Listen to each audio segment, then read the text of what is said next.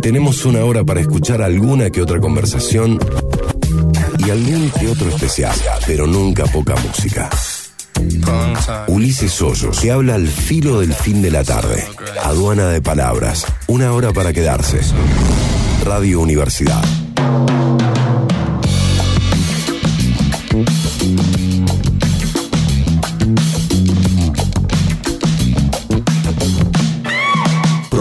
Mi nombre es Ulises Hoyos Lozano. Desde ahora y por el marco de una hora vamos a abrir esta aduana, esta aduana de palabras en la tarde de la radio. Hoy, en modo música, escucharemos lo nuevo del tándem Catriel Amoroso. Sonará en tu cabeza César Pucheta. Hoy vamos a hacer un repaso. Vamos a arrancar por el primer Suena en tu cabeza que hizo César Pucheta. ¿De qué fue? De primeros discos. Las entrevistas de hoy van a ir más o menos así. En la primera media hora vamos a charlar con Andrés Malaquian. Con él hablaremos de teatro, de actuación y del circuito cordobés. En la segunda media hora nos ponemos más pum pum punchi punchi. Vamos a hablar un poco de música electrónica con uno de sus referentes, Ignacio San Pedro. Esto es Aduana de Palabras, un programa hecho para escuchar en su emisión número 32. Sean bienvenidos. Aduana de palabras. Ok. En Instagram, solo contenido exclusivo y algún que otro sorteo. Aduana de palabras OK. En Instagram.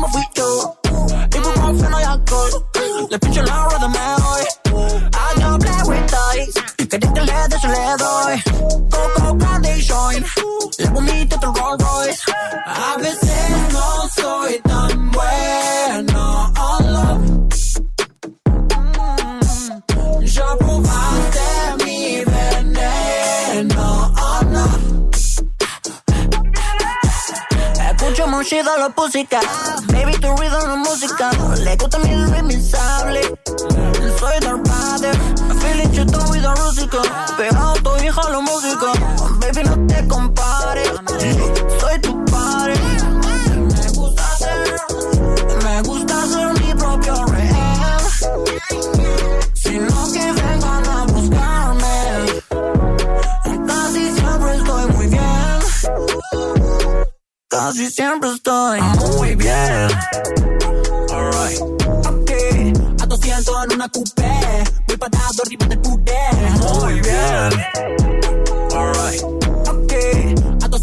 Una coupé. Voy parado arriba del puré. Muy bien. Este disco salió esta semana. Es Catriel, que nos dice que está todo muy bien. Muy, pero muy bien. Un discazo de un artista que le da otro aire a esta escena. A 200, 100. Vine por la música, me quedé por las conversaciones. Aduana de palabras por Radio Universidad.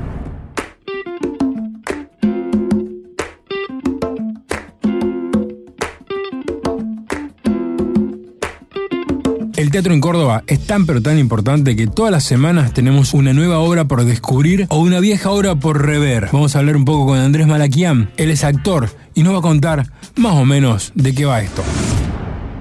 Hola Andrés. Andrés. Hola, buen día. ¿Cómo andás? Todo muy bien. ¿En qué momento de la mañana te encuentro, Andrés?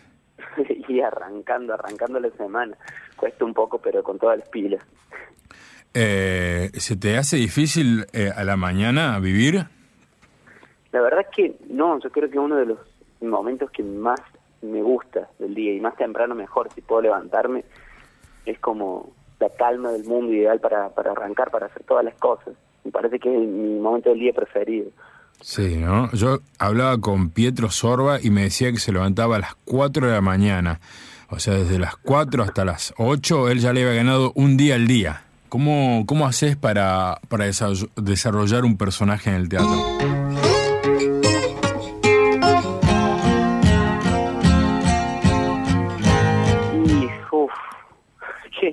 qué tema es. Yo creo que eh, a medida que vas que vas aprendiendo, te vas como enfrentando diferentes eh, procesos, procedimientos, obras, vas estudiando, vas cursando y te vas enfrentando a nuevos lineamientos y cosas, creo que se generan más preguntas acerca de esto, ¿no? De cómo, cuál es la forma más efectiva o, qué forma tengo que seguir, porque al fin y al cabo hay, tantas maneras que yo creo que de todas esas uno va generando una, una propia pero es algo que particularmente también este último tiempo me venía eh, complejizando bastante, porque, no sé, hay muchas maneras de, abordarlo. Algunas a las que ya, viste, se, evitan un poco o no están tan de moda o, qué sé yo, viste. Entonces, me parece que depende un poco del proceso al que te enfrentes, la persona que te dirige también, o más o menos por dónde te, te va llevando. Creo que eso es interesante también de tenerlo en cuenta si es que no tenés una forma propia muy desarrollada todavía, ¿no? Eh, acabas de decir algo que me parece clave, ¿no? La persona que te dirige. ¿Cómo es, ¿cómo es un director de, teatro en este caso? Eh, ¿Para qué sirve? Eh, ¿cómo, ¿Cómo lo ves? ¿Vos dirigiste alguna obra ya? No, no, aún no, y de hecho no no sé, o por, por ahora no, no, me imagino en, mucho en ese lugar. Pasa que ahora también eh, o hace un tiempo que es como que se dan las cosas mucho más horizontalmente, ¿no? En esto de, la creación un poco más colectiva o tal, pero me parece que también yo, por ejemplo, siempre soy o fui más partidario de tener un director, una directora, no en este sentido súper verticalista, ¿viste? Sino que es una persona que precisamente te dirige. Me parece que por ahí se, se malinterpreta la, la idea de, dirección como alguien que te baja líneas, viste, y te hace seguir por un lado. No sé, me parece que es, es, es mucho más eh, amigable en realidad la idea de tener a alguien que te dirige y te conduce en, en ese proceso. Y en este caso particular nuestro de esta obra fue, fue muy, muy interesante. Eh, porque bueno, yo de repente también con, con Lucía, con la, con la directora, también comparto muchas de las formas que tiene ella de, llegar a los personajes o dirigir la obra, entonces me sentí también bastante cómodo con eso, con ese laburo. Claro. Perdón, eh, me voy muy, hablo un montón, no sé si respondo concretamente, pero me voy muy por la rama. Mira, este, este, este programa tiene la particularidad del que, que escucha, o sea, yo soy una persona que pregunto y vos eh, explayate porque la verdad que eh, acá la, la estrella sos vos y es lo que tenés para decir. Eh, contame un poquito de qué va la obra. Bueno, mira, te cuento, la obra básicamente trata de tres agentes de la policía judicial que, que bueno, son, eh, es el equipo de personas que está en los lugares después de que una persona muere, ¿no? Sea cual sea la, la circunstancia. Eh, y cuenta la historia de estos eh, agentes de la policía judicial que, bueno, habitan el espacio de trabajo, ¿no? Como la escena del crimen, los procedimientos que siguen para, para desarrollar su trabajo y la insatisfacción, particularmente por las condiciones de insalubridad que tiene su trabajo. Eh, las condiciones a las que deben exponerse y, contando con el equipo que tienen que no es el mejor, ¿viste? Hay todo un pedido de, declaración de insalubridad de este trabajo, eh, que bueno, eh, la obra en su momento se desarrolló para, para, para contribuir a este pedido de visibilización de, insalubridad. Em, porque, bueno, te cuento que esta idea se gesta en el año 2019, em, con eh, conjuntamente con un libro que había salido también de la Policía Judicial. Fue todo un tema que a nosotros como, como grupo nos llegó a partir de estar ensayando allí en el, en el gremio de judiciales y nos enteramos del, lanzamiento de este libro. Eh, entonces, bueno, nos copó la idea de, de, sumarnos a este pedido con una obra. Y ahí empieza este proyecto de crear acto, de riesgo. Eh, que bueno, es básicamente de lo que, de lo que trata de la obra, ¿no? De exponer de alguna forma un poco más artística y no tan cruda, porque por ahí en el libro podés encontrar testimonios, viste, bastante fuertes, em, de la realidad de la policía judicial. Entonces, bueno, como nos sumamos a este, a este pedido de declaración de insalubridad a través de esta obra. Es muy fuerte lo que me estás contando. Eh, o sea, estamos llevando al, teatro algo que se vive normalmente. Eh, claro. Y, hago el link con la película de Nicolas Cage, esa que era un... Este, el, que llevaba, eh, trabajaba en una ambulancia en Nueva York, ¿te acordás? No sé si la viste, que va luchando con sus propios demonios, también imagino un poco eso, ¿no? Qué pesada esa carga. Claro, porque encima, o sea, y para nosotros también, eh, como enfrentarnos a esto, la obra se, se, realiza basándose en el libro y vos lees cosas que decís como, uff, son cosas que ellos, ellas naturalizan muchísimo porque es su realidad de todos los días, pero vos decís, bueno, ¿cómo lo llevo a una obra? ¿Cómo hago para para que se, se entienda tan naturalmente como lo entiende esta gente sin, sin que sea tan fuerte, ¿no? Eh, y a esto es lo interesante también de, ese desafío. Eh, o tratar de, naturalizar algunas cosas a través de, algunas anécdotas, viste, como que pretenden ser un poco más livianas, pero que a la vez comentan cosas fuertes. Claro.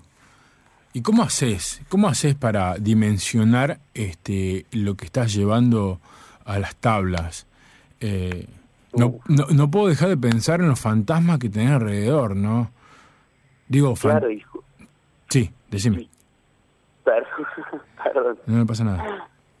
No, que justamente pienso, por esto mismo que me preguntaba de la creación de, un personaje, y pienso bueno, en, las formas de abordarlo, pienso en el, en el famoso método, viste, que mucha gente se somete a ciertas cosas para llegar a vivir algo similar, que es una de las cosas más conocidas, ¿no? Que tenemos ese, esa imagen de Hollywood, de Tom Hanks que se va a la isla a vivir seis meses para hacer un personaje, un náufrago, y tenemos como esta idea de acercarse a esta realidad un poco, pero cuando te pones a pensar en, algo como esto, donde lees anécdotas de gente que vive cosas que parecen de peli, claro. eh, decís, bueno, ¿cómo me acerco a esto?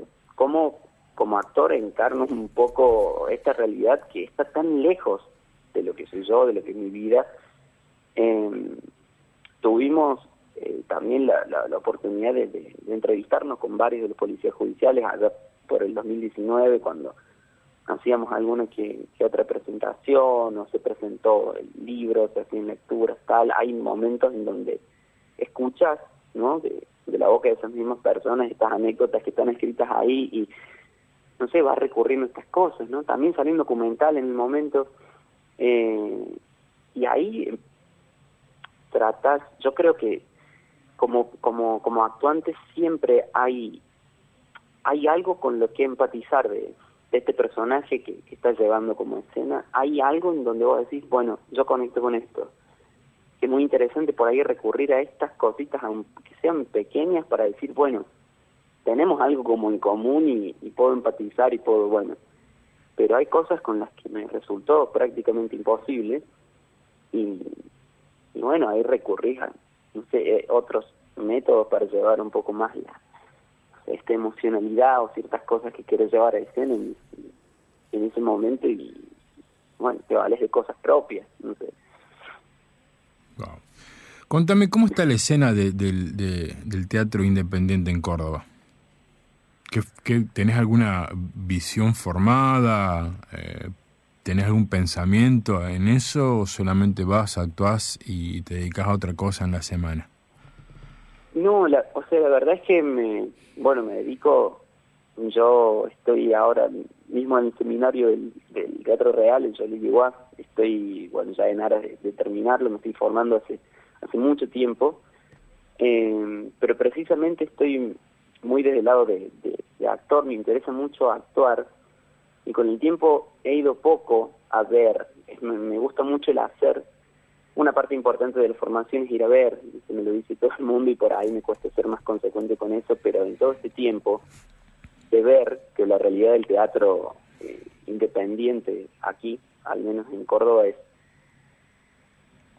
siempre ha sido difícil porque creo que mm, no sé, no no no se lo va a ver tanto. También creo que mucha de la gente del teatro de acá produce obras para gente del teatro de acá, que eso es una realidad bastante particular en donde no se la forma mucho la gente para ir a ver o no se insta a, ir a ver el, teatro. Y ahora que hemos estado, estado atravesando todo este esta pandemia, este, bueno, este tiempo tan particular, eh, hay una manifestación, si veo, de, muchas obras que quedaron ahí, viste, varadas, después en el 2020 y que no pudieron, eh, o como es nuestro caso, que también quedamos con un montón de funciones pendientes que recién ahora estamos pudiendo eh, poner, y que le pasó a muchas obras, entonces ha habido como una, un estallido, viste, de un montón de obras presentándose de no encontrar lugar para meter la, obra, de no encontrar fechas y, que esté todo tan así, tan eh, estallando. Me parece que eso ha sido como, no sé, si se le podría encontrar un aspecto más positivo, eso, de repente hay un montón de teatro, un montón de opciones para ver. Eh, pero yo particularmente creo que, bueno, eh, se, podría, no sé, mm, inducir un poco más a la gente a que vea. Pasa que a la vez el teatro también tiene que competir contra muchas cosas. Eh, bueno, siempre se ha tenido que, poner, ¿no? Como que adaptar a los tiempos que corren. El teatro se adapta mucho en toda la historia. Y ahora hacerlo en, en esta realidad, en este contexto donde hay tanta tanta rapidez, tantos estallidos de cosas, ¿no? Tenés segundos de videos en Instagram el cine, hasta el cine un poco me parece ha quedado, el cine como tal, obsoleto, porque hay tantas plataformas, viste, de streaming que pasan cosas y hay tanta info tan rápido en tan poco tiempo que es eh, competir contra eso me parece que no sé el teatro ponerse en ese lugar y, y, que genere lo mismo que genera en estas otras plataformas es alto desafío. Y a la vez es algo que no tiene comparación. Digo la experiencia de estar ahí y de que alguien que está actuando ahí al frente tuyo y encima en el teatro independiente que están cerca, son lugares más, más chicos donde hay otra intimidad y, y sentirte movido, tocado por eso, es como, no, no, hay otra cosa que se, le, que se le parezca o que genere, al menos desde mi punto de vista, algo así. ¿Qué sentís cuando estás en las tablas? es, es no sé si es indescriptible, es mucho, mucho placer, es eh, sentir la adrenalina que te hace querer seguir actuando. Me parece que hay una, hay una característica de los actuantes, las actuantes que no se dice tanto, pero me parece que está, que es esas ganas de que te vean, gusto de que te vean, querer ser visto. Me parece que por eso en parte actuamos también. Eh, y es maravilloso. Me parece que sea para una o 500 personas, me parece que me genera lo mismo siempre y cada vez más, ¿viste? Como decir, che, este es el lugar. Eh, lo disfruto muchísimo. Eh, los mundos que te creas alrededor de, tus personajes, eh, ¿te cuestan salir después? ¿O tenés una puertita ahí de que dice salida, salida rápida, úsese cuando se necesite? Claro, me parece que es es es súper necesaria esa esa puerta, ¿no? Hay gente que justamente recién que hace un ratito que te hablaba del método y, estas cosas que llevan a algunos actuantes, algunas actuantes a, a meterse demasiado en serio, me parece que eh, me ha pasado a veces como de que me digan como llora la escena, no lloras vos, como hay que hay un punto en el que hay que ser capaz de cindir un poco los cantos porque si no te ves comprometido a, otros niveles es como súper peligroso. Pero, pero es como un desafío, ¿no? Siempre. Eh, no, creo que me ha pasado alguna vez de sentirme muy mal y no saber de quién es el que se está sintiendo muy mal, si el personaje, yo, es, es, es medio raro. Pero hasta ahora no ha habido nada muy, muy, muy peligroso. Contame, me estabas diciendo que estabas estudiando un método aquí en Córdoba, que es un método muy particular eh, y que tiene, eh, ya, ¿cómo decirte? Eh, tiene como un cartel este método, ¿no? El que, el que me mencionaste recién, se me acaba de, de la cabeza. ¿Cómo se llama? Claro, sí, es eh, bueno, es algo que entonces se considera un poco eh, obsoleto, o sea, el método stanislavskiano, ¿viste? De Stanislavski, que es eh, que es muy particular porque el mismo Stanislavski se contradijo a lo largo de su vida, volvió a reescribir su teoría y cosas y yo como nunca tuve la posibilidad de verlo, soy muy autodidacta en las cosas que me interesan, viste, como sea, voy, investigo, eh, me gusta mucho. Y hace mucho lo tenía muy pendiente al método y digo, bueno, a ver, ¿de qué se trata? Porque todo el mundo es como, no, eso ya no, no funciona, no sirve. Y bueno, pero verlo un poco por mi cuenta, para si no sirve, verlo por mí mismo, pero no porque me lo están diciendo todo el tiempo. Eh, y porque, como digo, me parece que hay tantas cosas, tantos lineamientos de los cuales valerse que está buenísimo ir generando como una, una teoría propia, una forma propia de, de, de abordar la actuación, como te sirva a vos. Y pasa que, bueno, es como esto de la memoria emotiva, que por ahí se malinterpreta o te dicen si tenés que estar triste, pensar en tu perro que se murió, viste, una cosa de esas que no, no tiene mucho sentido, sino que apunta más a, bueno, a cómo estaba tu cuerpo en ese momento y tratar de reproducirlo. Es bastante particular, ¿no? Pero, pero, pero interesante de, de ver, aunque no sirva tanto, o aunque sea medio riesgoso, me parece que es por eso que se lo defenestra un poco, ¿no? Como es peligroso para las, las personas no poder dividir un poco los tantos y, bueno, comerte un mal viaje, por decirlo así. Claro. Estamos ante un actor que eh, pone el cuerpo eh, y la cabeza. ¿Qué fue la última, la, la última obra que viste? ¿Viste algo en particular que te gustó? La, la última obra que vi. Pero la última obra que vi fue eh, la que es la tesis de dos compañeros de la, de la facultad, del, periodo en el que cursé la, la licenciatura en teatro. Eh, los compañeros que amo muchísimo y que están, bueno, presentando su tesis, que es tremenda. Eh, tiene un mensaje bastante fuerte acerca, bueno, del consumo de carne y del consumo, así a nivel mundial y de contaminación y tal, la verdad un mensaje súper súper fuerte, me gustó muchísimo. ¿Y cómo se llama la obra? ¿Sabes? ¿Te acordás? Bueno, sabes que, bueno, sabes que todo ese tiempo me estuve tratando de acordar, yo creo que si me escucharan me odiarían, pero me sentí muy mal, así estaba tratando, digo, che, pero el nombre, tiene un nombre. Tiene que tener un nombre. Bueno, no importa. Seguramente, si te están escuchando, si alguien la vio y la está escuchando, seguramente vas a saber de qué estás hablando. Bueno, mira, este programa se llama Adona de Palabras. Mi nombre es Ulises Hoyos. Eh, este programa sale los sábados de 17.30 a 18.30. Siempre lo digo mal al horario, soy un nabo. Eh, por la AM de la Universidad Nacional de Córdoba. Y la última pregunta no tiene mucho que ver con lo que venimos hablando, pero para mí sí, porque me parece que es una forma de encarar la vida y el día. Y es saber si sos una persona feliz. Vos sabés que demasiado optimista a veces en momentos en los que la gente creería como, che, no hay por qué ser tan optimista, tan feliz. Eh, es como necesario, es casi un deber, ¿no? Estamos viviendo en este mundo y, y, esta vida me parece que es es es súper necesario. Perfecto. Muchísimas gracias, Andrés. No, por favor, gracias a vos por el espacio, la verdad lo disfruté muchísimo. ¿Querés escuchar de nuevo algún capítulo? ¿Te perdiste algún detalle? Estamos en Spotify. Búscanos como Aduana de Palabras y dale play a escuchar.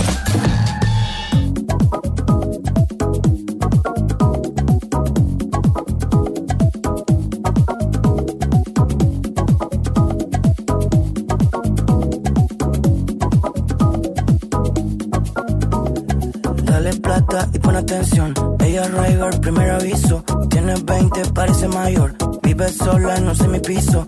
Va gozando, sé lo que siente. Hombres y mujeres siempre caliente. No le pidas nada menos billete. Este me lo baila toda mi gente.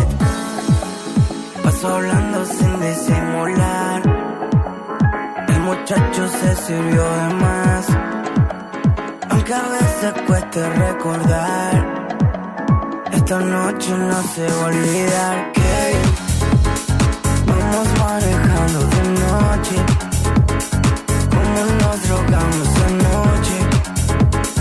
Qué despacio que amanece. Ya no te, ya no te. Ah.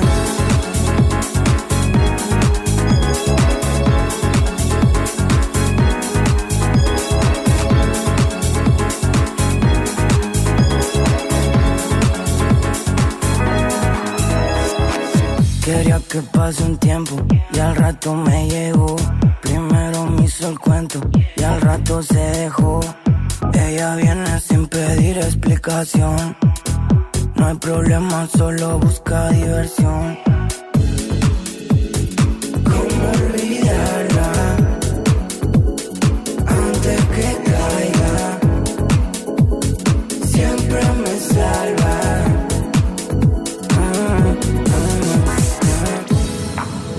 Paso hablando sin disimular. Muchacho se sirvió de más. Aunque a veces cueste recordar. Esta noche no se va a olvidar que vamos manejando de noche.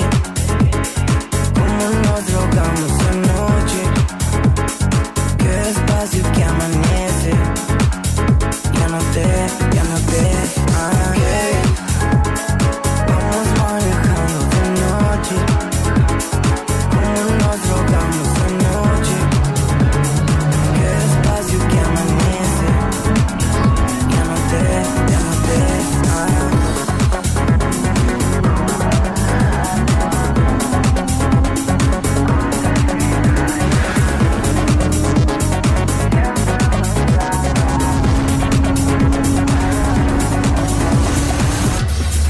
Paco Moroso, cada corte que tira es gol. Y este es otro. Recomiendo ver los videos tanto de Paco como de Catriel, porque la nueva generación, señores, la tiene atada. Y no hay que cerrarse, hay que seguir descubriendo. Esto es Viuda Negra en la tarde de Adona de Palabras.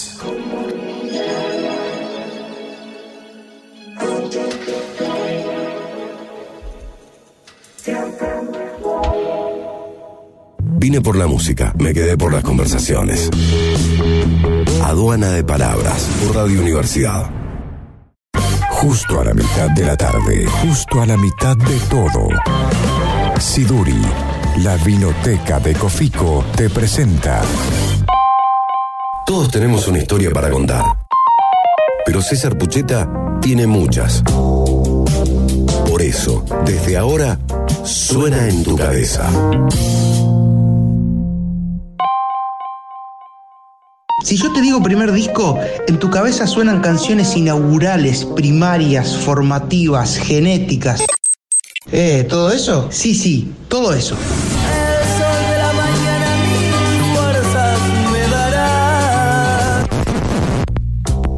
Aunque ustedes no lo crean, en los últimos años se fue abriendo una discusión acerca de los inicios del rock en Argentina. Uh, sobre eso también van a discutir.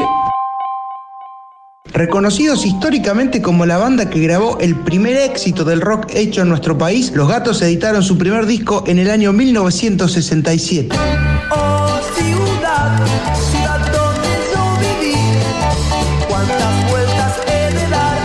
Con la mayoría de canciones compuestas por Lito Nevia, la banda que completaban Ciro Fogliata, Kai Galifi, Alfredo Tot y Oscar Moro grabó un disco que reunía algunas de las características principales de lo que luego se iba a imponer como una marca de estilo en el naciente rock argentino. El que canta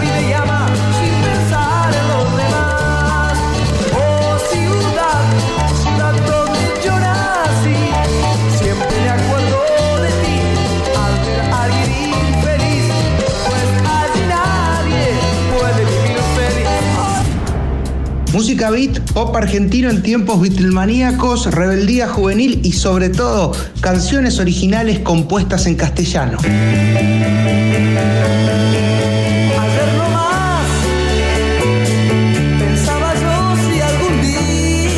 Si yo te digo los gatos, en tu cabeza puede sonar muchas canciones y se te pueden cruzar muchas imágenes, pero si hablamos de música, hay una que suena con mucha más fuerza que las otras, casi la misma que suena si te llego a decir tanguito. estoy muy solo y triste acá en este mundo abandonado.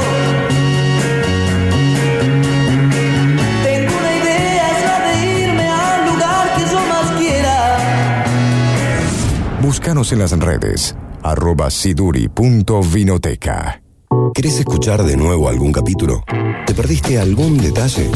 Estamos en Spotify. Búscanos como Aduana de Palabras y dale play a escuchar.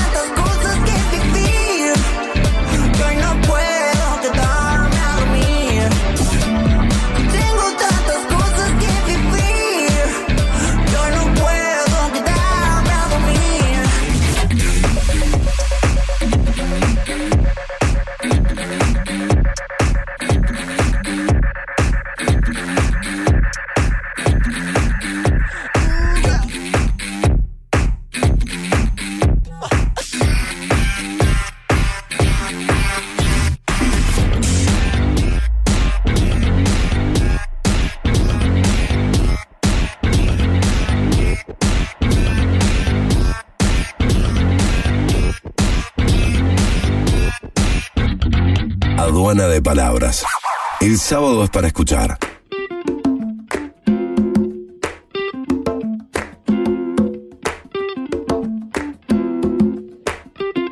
La pregunta ya la hizo Papo Napolitano. La música electrónica, ¿es música? ¿Cómo es la escena en Córdoba? ¿Qué se viene haciendo? ¿De qué se está hablando ahora? Vamos a hablar con Ignacio San Pedro, un referente de la música electrónica en la ciudad. Hola, ¿Cómo andás? ¿todo bien? Ah, Dame un segundo, pongo los auriculares. Dale, buenísimo. ¿Ya están grabando? Ya estamos grabando, sí, ya es parte de la entrevista todo esto. Perfecto. ¿En qué momento de la mañana te encuentro, Ignacio? Y recién amaneciendo, arrancando la semana, Ujú. así que, bueno, comenzando un, una nueva jornada semanal. Bien ahí. Eh, ¿Te puedo considerar músico? ¿Te consideras un músico?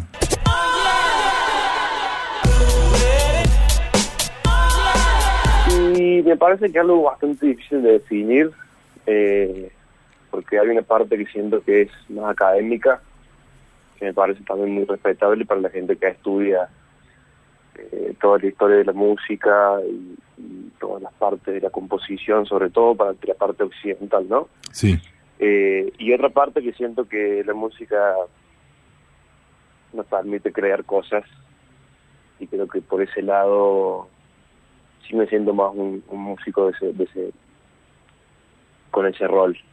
De todas maneras, eh, siento que también, más allá de- del título de músico, no creo que eh, la manipulación del sonido es, es un poco más por donde voy. Pero que también puede ser considerado música. Es como que, bueno, hay hay hay un límite fino en, la definición y obviamente que es una etiqueta al fin y al cabo, pero bueno, hay veces que me siento más músico, siento que me- veces me siento menos músico y hay veces que la gente te dice que me dice a mí que soy músico y hay veces que obviamente nadie me dijo que no soy un músico, pero pero bueno, supongo que se puede pensar de esa manera. Eh, ¿Tenés en el, en el título qué dice? Eh, ¿Ingeniero en sonido? ¿Cómo? ¿Tenés un título que, que tiene un nombre que dice ingeniero en sonido? ¿Estudiaste Sí, sonido? más- más que- es, es tecnicatura sí, Bien. tecnicatura de sonido, sí. Y cuando, cuando empezaste a laburar con la música y te diste cuenta que podías armar y desarmar, eh, va, creo que va más allá de la música, en tu caso es la música, eh, pero cuando encontraste ese poder de poder desarmar y armar sonidos y sacar y poner cosas y hacer que la gente baile, ¿cómo te sentiste la primera vez o cómo te sentís cada vez que haces eso? Y, bueno, la verdad que es un proceso complejo, largo y que también me entretiene mucho.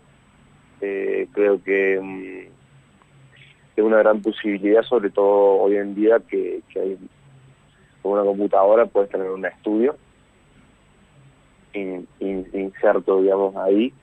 Eh, creo que esas son las, la- las posibilidades que, bueno, que, para los productores de hoy en día tenemos esa, esa, esa posibilidad que, bueno, a lo largo del tiempo ha sido bastante complicado antes grabar, manipular y demás, si no, si no estabas metido en un estudio, eh, era imposible por ahí tener ese, ese, ese rol de manipular el sonido y armar, crear y todo.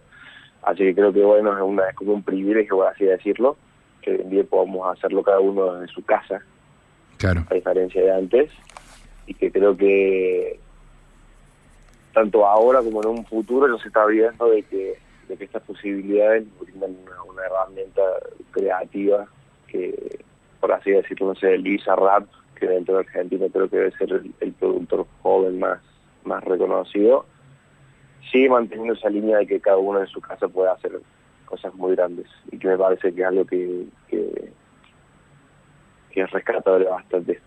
Así que nada, este podremos hablar un rato largo sobre las distintas cosas que uno puede sentir a la hora de crear.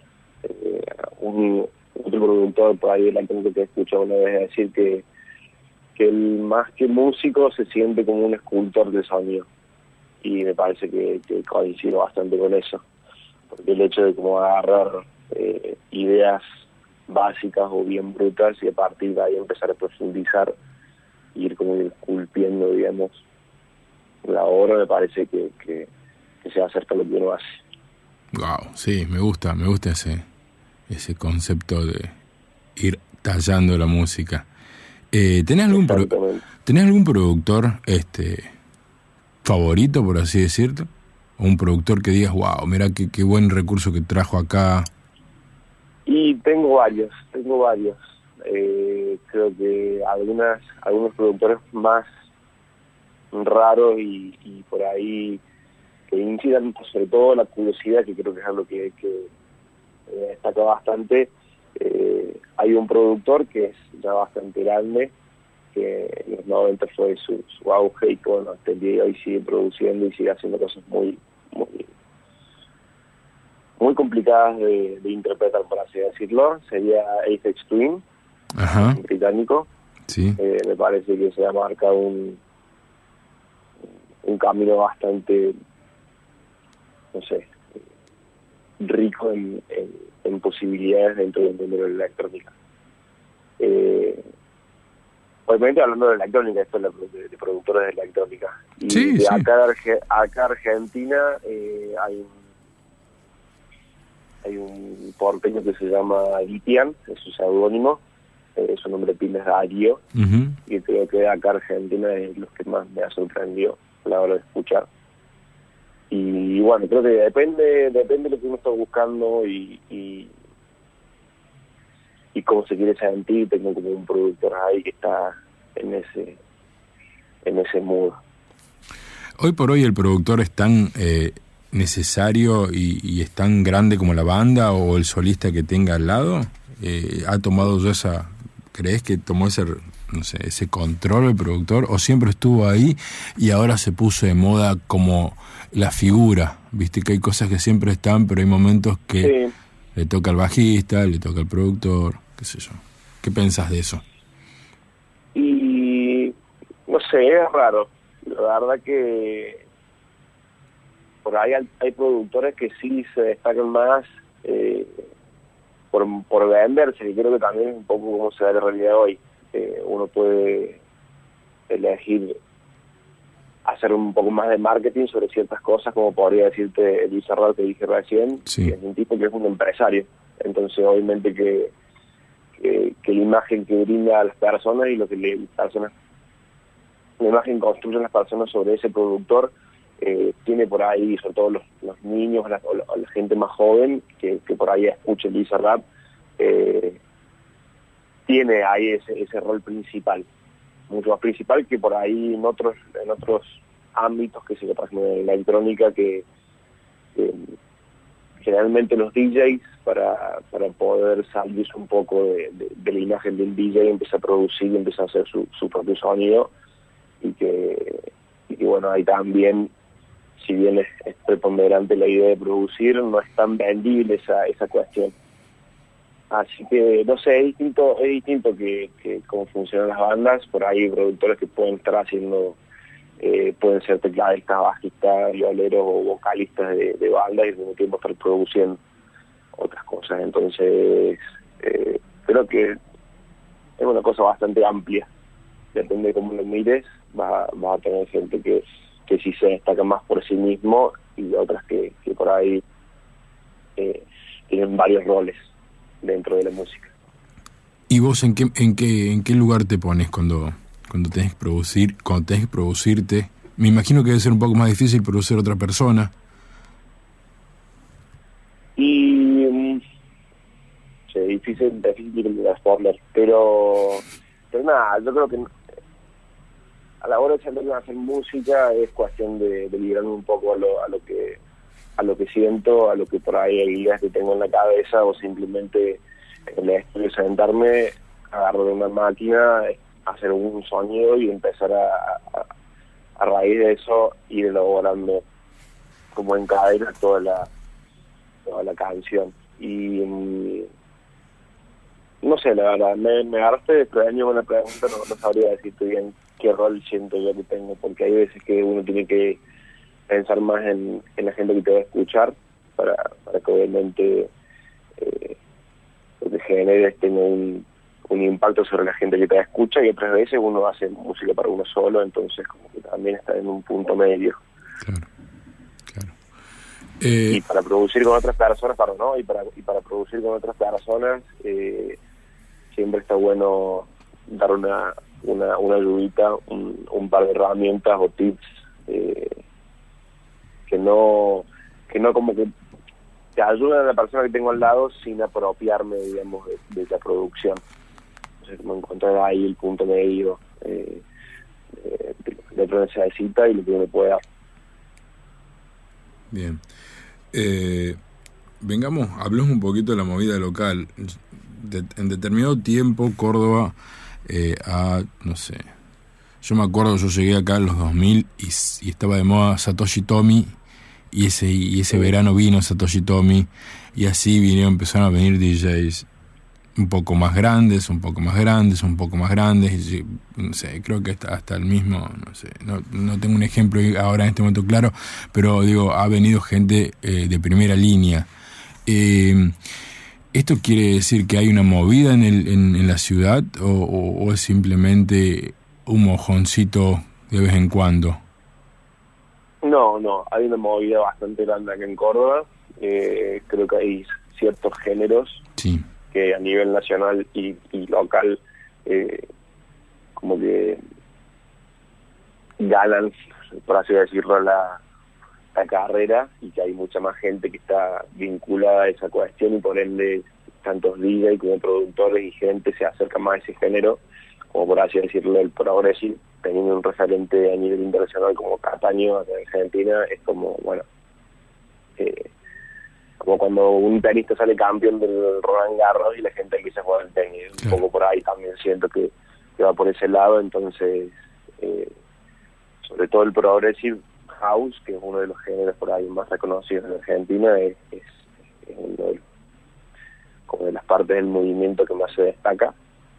Eh, creo que el house también es otro de las de los géneros más más más bailables y, también más reconocibles por las personas que eso también hace que, eh, los bares los locales de ropa y demás uno, uno escucha eso al menos desde afuera claro. y otros movimientos que son por ahí más contemporáneos o, o más con, con otro nivel de rudeza a la hora de, de- de producir como puede ser el tecno y que en este últimos no sé cuatro o cinco años ha crecido un montón y se está equilibrando un poco más la balanza es difícil por ahí eh, que, que todo se escuche de la misma manera Claro.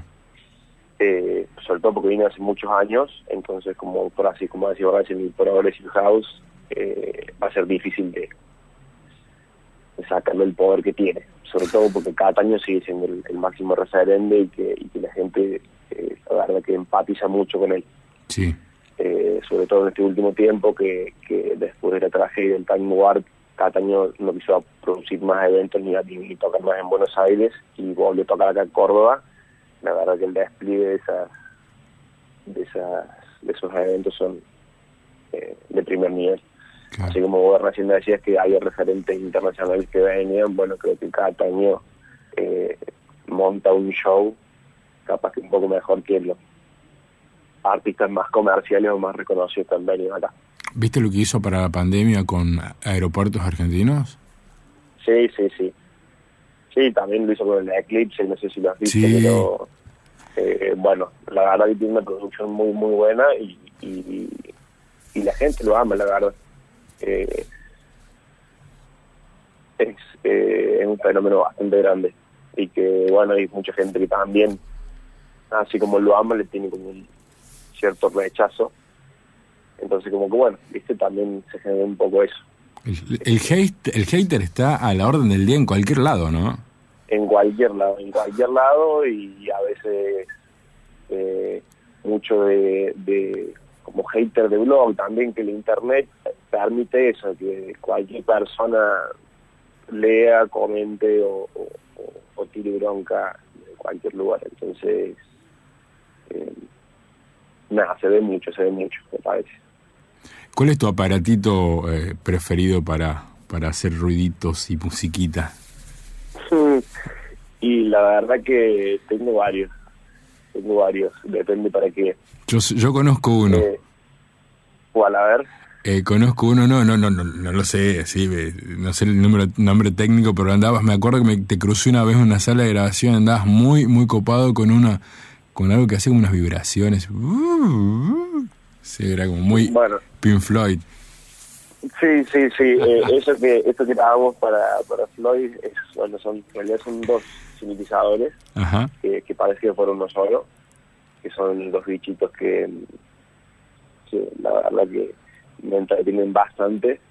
Eh, son uno se llama Mother from Another Mother, que es como un sintetizador orientado a la percusión, pero que puede, puede transformarse en algo nada que ver con que, que, digamos que, que una batería, por así decirlo. Claro. Y el otro es un Model 32. Los dos son de Mood, eh, o Mod, como, como se puede pronunciar, y, y bueno, puede estar horas y horas. Y también suelo usar eso para efectos, suelo usar eso para bajos, para, para cosas más lead, para arpegios. Eh, la verdad que son máquinas que, que sirven para, para todo dentro del mundo electrónico y que, y que, y que nada, sí, puedo estar horas y horas con eso. Eh, Ignacio, querido, tar- estaría horas y horas hablando de música. Seguramente en algún momento nos vamos a cruzar y vamos a ir charlando un poco más. Este programa se llama Aduana de Palabras, va de los sábados de 17.30 a Bien. 18.30. Eh, y la última pregunta que tengo que hacer no tiene mucho que ver con lo que venimos hablando, pero para mí sí, porque me parece que es un punto de referencia para arrancar el día, por lo menos. Y, si, Bien. y saber si sos una persona feliz. Y yo creo que, bueno, la felicidad es bastante difícil de definir y que creo que, que va mutando a lo largo del, del tiempo. Eh, creo que por momentos sí me siento feliz, sí me, sí me brinda mucha felicidad, hay momentos de, de mucha alegría, sobre todo cuando se comparten. Creo que eh, eso para mí es un, rol fundamental, el tema de compartir, eh, de que por ahí mm, estar con gente, así sean dos, cien, eh, producir con una persona, con una banda o solo, para otras personas, me parece que ahí es donde más feliz me siento. Eh, después todo el reñe de cómo meterse, insertarse en la movida y poder vivir de esto, creo que no, no es tan feliz ese camino. Pero, pero bueno, eh, el momento en el que uno comparte me parece que ahí sí es cuando, cuando más feliz me siento. Y que creo que bueno, que música en general te da esa posibilidad de, no solamente quedarse por uno mismo lo que a uno le gusta, sino que tiene la capacidad de no solamente compartirlo, sino de hacerle bien a otras personas. Y ahí es cuando más, más bien, por ahí me siento. Te mando un abrazo grande, Nacho, querido. Hasta No, luego. abrazo grande, Ulises. Cuando un abrazo grande. Suerte. Chao, querido. Hasta luego. ¿Querés escuchar de nuevo algún capítulo? ¿Te perdiste algún detalle? Estamos en Spotify. Búscanos como Aduana de Palabras y dale play a escuchar.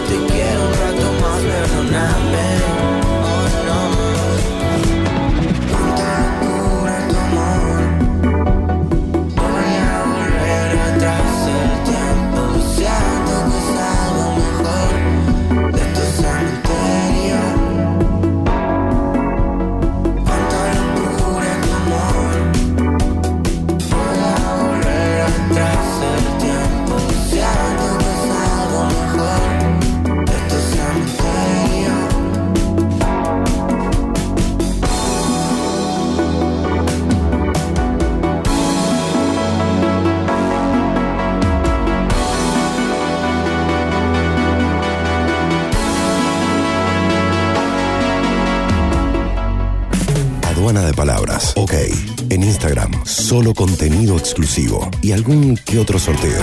Aduana de Palabras OK en Instagram.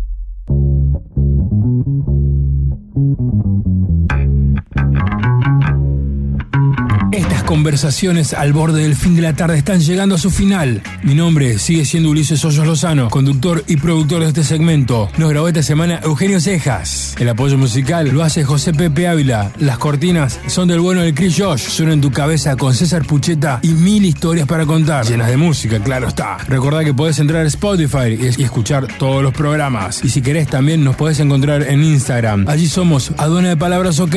Esta es toda la estructura de Aduana de Palabras que más o menos a esta hora está llegando a su final. Todas esas palabras que no puedo ni quiero escribir.